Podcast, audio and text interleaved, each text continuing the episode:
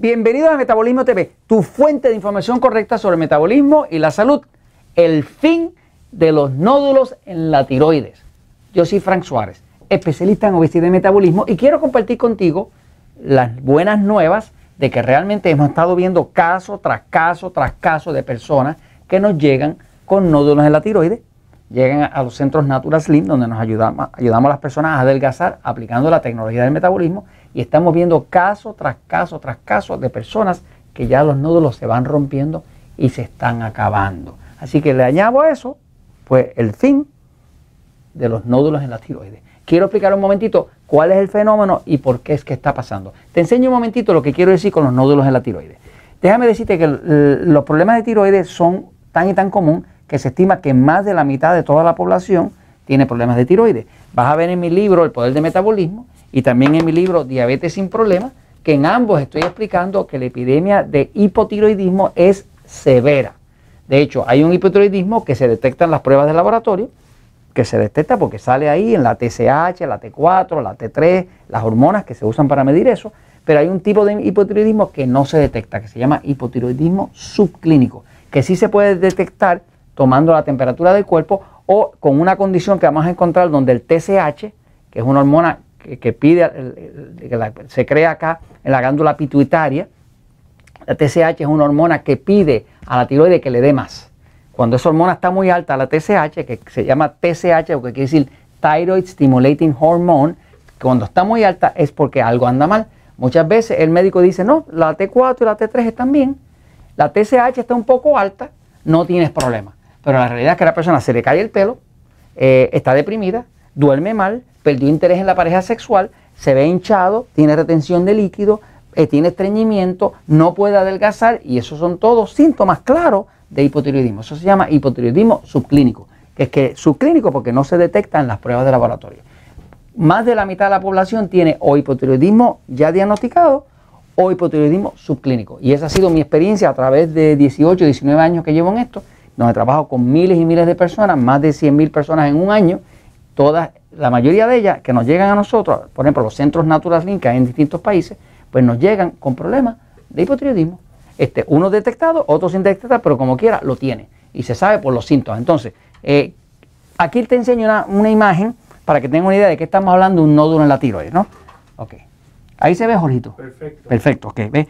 cuando estamos hablando de un nódulo en la tiroides, la tiroides está aquí, tiene la forma como de una mariposa con las alas abiertas ¿eh? es en este área aquí, eso es lo que es normal, ¿no? Pero a las tiroides le puede empezar a salir como unos nódulos que son como unas recreciones de carne, como una inflamación que le sale, que va a salir. Y hay personas que le salen varios nódulos en las tiroides, ¿no? Eh, cuando eso eh, se pone muy ah, grandecito, el médico empieza a sospechar de que a lo mejor un nódulo de eso es canceroso.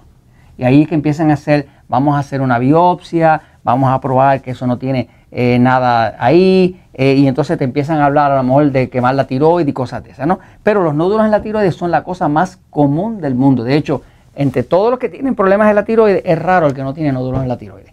Eh, ahora, la buena noticia es que nosotros hemos visto en la práctica, cuando aplicamos la tecnología del metabolismo, que los nódulos se rompen y en muchos casos hasta se desaparecen completo. Pero voy a explicar por qué consideramos que es el fin de los nódulos en la tiroides. Voy a la pizarra un momentito, fíjate.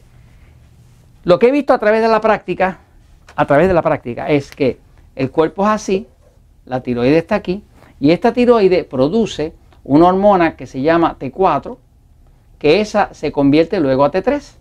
La forma en que se convierte de T4 a T3 es que hay una enzima que se llama diodinase.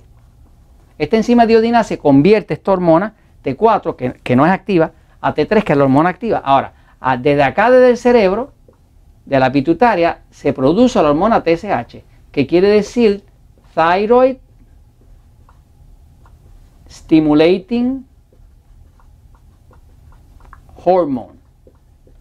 Eso quiere decir hormona que estimula la tiroides. En otras palabras, que esta hormona que se produzca acá en la pituitaria, lo que le da una señal a la tiroide de que cuando hay poca tiroide llegando a la célula, pues esta hormona se activa y le dice, mándame más, mándame más, mándame más. Es una hormona que, reclama a la tiroides que le produzca más. ¿no? La forma en que funciona la hormona T3, que es la hormona activa, es que las células dentro tienen la mitocondria. Aquí es que se produce el ATP, que es lo que crea la energía del cuerpo, la energía para moverse, para hacer ejercicio, para respirar, para todo. Y ese ATP depende de que aquí entre oxígeno. Si no entra oxígeno, no hay este metabolismo dentro de la célula y no va a haber ATP. Eh, y lo que controla la entrada de oxígeno es la T3. La forma en que la tiroide controla el metabolismo es que la tiroide, la T3, esta hormona específica, la T3, es la hormona que determina cuánto oxígeno puede entrar a la célula. Si la hormona T3 se reduce, entra poco oxígeno. Si la hormona T3 aumenta, pues entra más oxígeno. Así que esta es la que determina la velocidad del metabolismo a través de su control del oxígeno, porque el oxígeno es el que, el que regula la combustión y es el que regula el metabolismo. Por eso es que sabemos que la tiroide controla el metabolismo, pero controla el metabolismo a través de la hormona T3 que controla el oxígeno, que eso es lo que controla el metabolismo. Ahora, cuando una persona tiene problemas de tiroide, toda esa tiroide que tiene así como una forma como de una mariposa, empieza, déjame escribirla un poquitito más mejor, ¿ok? ¿Ok? Es algo así. Ok, parece como una mariposa. Empiezan a salir el nódulo. Lo que hemos visto nosotros en la práctica es que estos nódulos realmente están causados por estrés. Todo lo que le cause estrés al cuerpo afecta a la tiroides. Uno de los estrés más grandes es glucosa alta. Cuando la glucosa, que es el azúcar de la sangre, está muy alta, eso le empieza a causar nódulos. Nódulos. Los nódulos se causan cuando hay exceso de glucosa. Los nódulos se causan cuando hay deficiencia de yodo. El yodo, cuando está muy bajo, cuando el yodo está muy bajo, va a haber poca T3, porque esta hormona se llama T4 porque tiene 4 átomos de yodo. Pero si hay poco yodo, se puede hacer poca T4. Y si se puede hacer poca, T4, también vamos a terminar con poca T3. Pero el yodo es lo que hace, esto se llama T4 porque tiene 1, 2, 3, 4 yodo. Esta se llama T3 porque tiene 1, 2, 3. Así que básicamente, si la glucosa está alta y está bajo el yodo, que es la mayoría de la población tiene deficiencia de yodo, y además la mayoría de la población tiene deficiencia de magnesio, el magnesio es un mineral relajante. Y cuando la persona tiene deficiencia de magnesio, siempre va a estar bajo en magnesio, va a estar estresado. Va a estar estresado, aumentan los nódulos.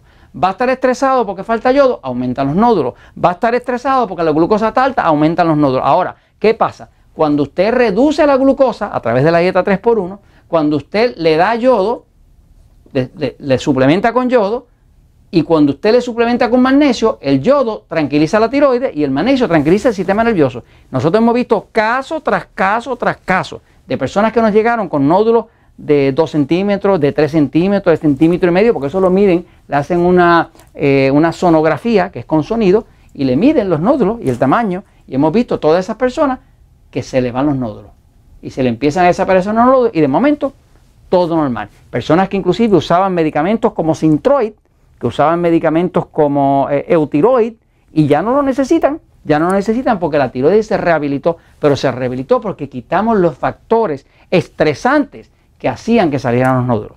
Así que eso es lo que hay que hacer, es darle al cuerpo lo que el cuerpo necesita para que se tranquilice, mantener la glucosa regulada con la dieta 3x1, mantener el yodo adentro, si están todos deficientes de yodo va a haber demasiado estrés y va a estar muy estresado el cuerpo y demasiado, demasiados nódulos haciéndose y asegurarse que el magnesio está suficiente para que la persona pueda dormir y el cuerpo funcione bien. Si hace eso, usted no va a tener nódulos en la tiroides y los que tenga se le van a empezar a romper. Y, no espera que vaya al médico para que vea que cuando le hace su examen, efectivamente los nódulos se están rompiendo. Eso es lo que yo veo todos los días y eso es lo que usted va a ver porque la verdad siempre triunfa.